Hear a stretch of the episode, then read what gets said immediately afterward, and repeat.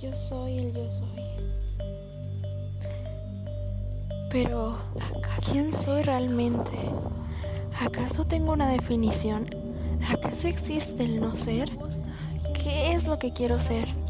No para los demás, sino para mí mismo. Va ironía al cumplir expectativas de terceros al decir, es que tú eres tímido, es que tú eres irónico, es que tú eres benevolente. Ese prefijo tú eres le transmite a tu cerebro que en verdad eres así. Todas tus neuronas transmiten eso que a los demás les parece agradable o agobiante de ti, haciéndolo aparentemente verdad. Pero si quisiese, podríamos cuestionarlo si la verdad existe. ¿Eres eso que los demás definen o tú mismo contrapones tus cualidades y defectos para saber quién eres? No existiría una respuesta fija.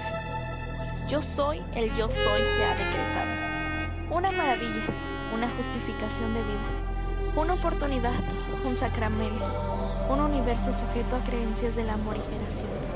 El yo soy está sujeto al ser universal, al ser espiritual, al complemento en todo sentido. Existo aquí y existo en un mundo paralelo. Admitir desacato y admitir reverencia son prácticamente oposiciones que se muestran en un mundo testificado. La palabra absoluta, yo, ¿qué es el yo? Inmensas partículas perteneciendo a la materia, formando a su vez el estado corporal. La esencia y el centro del ser, cubriendo y aliándose con dos músculos vitales, cerebro, corazón. ¿Quiénes seríamos entonces sin todo el complemento arraigado al yo?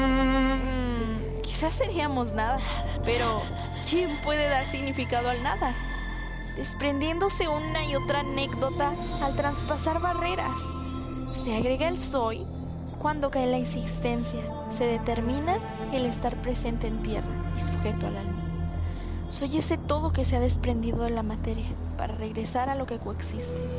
Quizá en otra vida, quizá en otro continente, quizá como un ser más libre. Ese quizá nos deja ver que en realidad no encontramos respuestas, pero debatimos pensamientos. Si la mente lo supiera, quedaría en condena. Yo soy el yo soy, el creador decretando. ¿Cómo lo sabría? Nudos invisibles se apoderan de mi cerebro, pero nunca de las venas que constituyen el corazón. Pienso en mi ser idealizado, pero no constituyo lo que soy. El rompecabezas se analiza y no hay validación. Soy eso que pienso, eso que alberga mi conciencia, mis acciones, mi formulación y mis pasos son los que me llevan a ser en el hoy, en el aquí y en el ahora. Soy optimismo, resiliencia, capacidad de alcanzar el sueño infinito pero también soy negatividad en un mundo decretado con estereotipos y etiquetas. Soy paz, pero a la vez soy intranquilidad. Soy un ser completo y a la vez soy un ser que posee un vacío cruel. Soy respeto, pero también soy sabiduría. Soy amor, aunque también soy amargura. Soy sabiduría, pero soy incredulidad.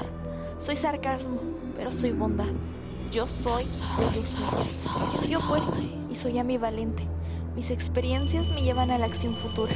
Hola. Mis acciones nacen de un pensamiento desarrollado en un antes que fue condenado por sus emociones. El nunca no forma parte de un contexto. Si existes, seré contraproducente. Hoy seré sabia pero mañana mis pensamientos, mis conocimientos y mis acciones me conducen a otro camino que ni siquiera vería hoy. El ser es un todo, un todo que nace expuesto a todo tipo de emociones, todo tipo de cualidades y todo tipo de efectos. El ser imperfecto se define por sus errores, pero el ser perfecto constituye esa base inexistente, porque el poder existente cuando se formula el yo soy Tú puedes dirigir tus pasos hacia el éxito, pero si no te acompaña el cerebro, ¿cómo sabrás que vas a llegar? ¿Cómo sabrás que en verdad serás exitoso? Tu presentimiento solo es un quizá. Mañana serás exitoso, pero en un año llegarás al fracaso. experimentaremos todos los problemas, todos los afectos y defectos que cubren al ser intermitente, porque sólo así sabremos que era el yo soy, una verdad absoluta que no quedaría expuesta porque no sabemos qué es la verdad. Yo soy el yo soy. ¿Y qué eres tú? Espero tengas una respuesta. Texto de mi libro Ecos del Sepinterno. Recuerda, ya está en Amazon. Puedes ir a buscarlo, amigo escucha. Estás en Gracias por haber escuchado.